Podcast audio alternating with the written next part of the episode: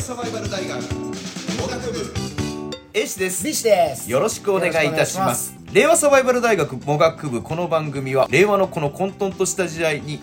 アクセクしながらサクセスを掴んでいく番組でございます。はい。耳かっぽじってよくお聞きいただければと思います。はい。八百長。あいろんな言葉出てますけど、うんうんうんあんまりこういい言葉じゃないなと思いあますが、確かにね。うん今 YouTube の中八百長八百長八百長八百長うんうでん。なってますけれども。知ってます？知ってます。あの柴田のうん。話ですようねん。まあ正確には柴田って言ってるかなみんな。柴田？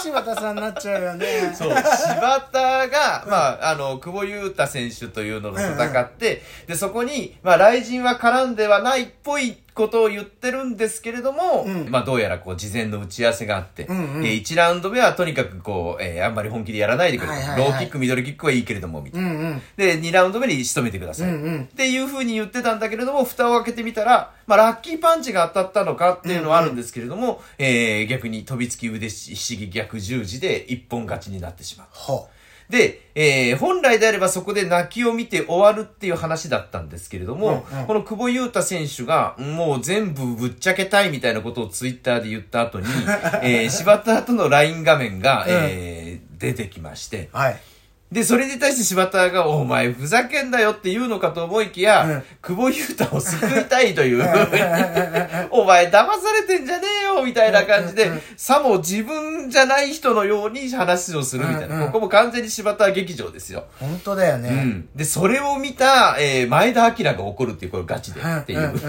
んみたいな、今構図でなっていて。で、さらに言うと、このコレコレさんっていう人が、実際に柴田と久保優太選手が、えー電話で会話した内容を録音してたデータを公開して、うん。で、そこに、えーいわゆる雷神にかの、えー笹原さんも実は知ってる話なんですけど、みたいな感じで、うんうんうん。えー操っているとうんうん言葉を。うんうん。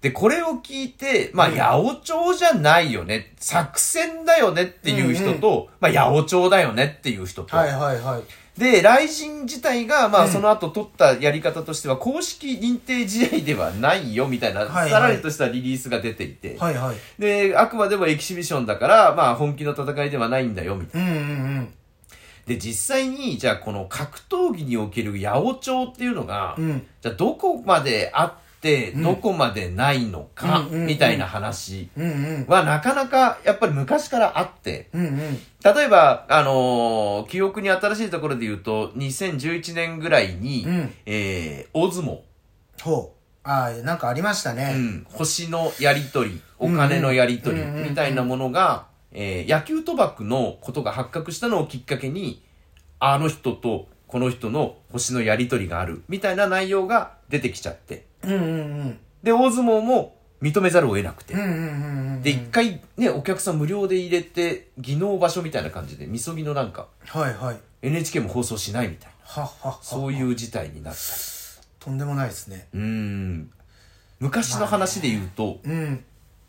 プロレスの力道山対うんうん。柔道最強と言われたうん。木村正彦っていう戦いも、うんうん。これも本当はシナリオがあって、うんうん。シナリオ通りにことが進むはずだったのが、うん。急に、えー力道山がこうブック破りみたいな、今回の柴田みたいなことをやったんじゃないかみたいな話があったりとか、まあ、常にこう八百長というところがまああー。付きまとってるっちゃ付きまとってんのかなとか、昔からこの特に大晦日ってそのボブ・サップとか、うんうんうんあけぼのとか、ボビー・オロゴンとかあの辺が出てきた時ってこううん。ちょっとわちゃわちゃしてたじゃないですうんか、あれをまあ本当の意味での真剣勝負と捉えていたのか、あうん、視聴率のこうね、実際に紅白を抜いた瞬間もあったっていうぐらい格闘技が盛り上がってた時代でしたけれども、うんあれがそもそも、えー、本本気の勝負だったのかと。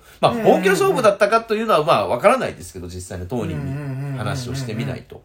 ただ久々にこういう風な感じで、なんか本気なの本気じゃないの？みたいな。あうんまあ、賭博と関わってないので、うん。まあ、正確に言えば、まあ、団体の中の競技の真剣勝負ですって言っても、うんうん。まあ、そのいわゆるその法律的なところとかっていうのはないらしいんですけうんどね、うんうんうんうん。ただすごいよね柴田はその後に、ごめんなさい柴田が久保さんだけではなくうん。雷神まで食ってしまいましたあははは結局そっちまで行っちゃうか。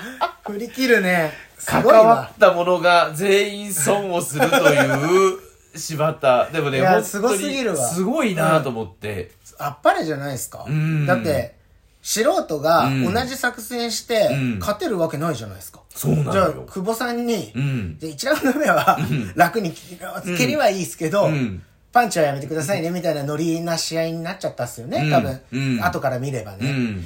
だけどそのノリでこっちが本気で行き出したらやられるとは思うんですよ。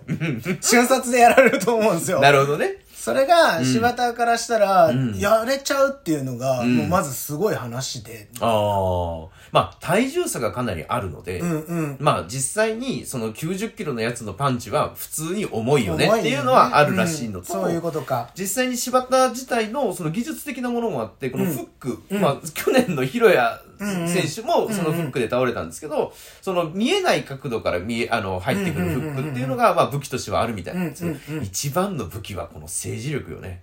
政治力だよやばいこの交渉力という柴か。田がうんまるでうん。流出させて、うん。これこれさんに渡しといてようんって言ってるかのごとくな劇場になっちゃったじゃないですかすごいなと思ってこれすごいよね。振すごいより回しっぷりというか。すごいすごいうん。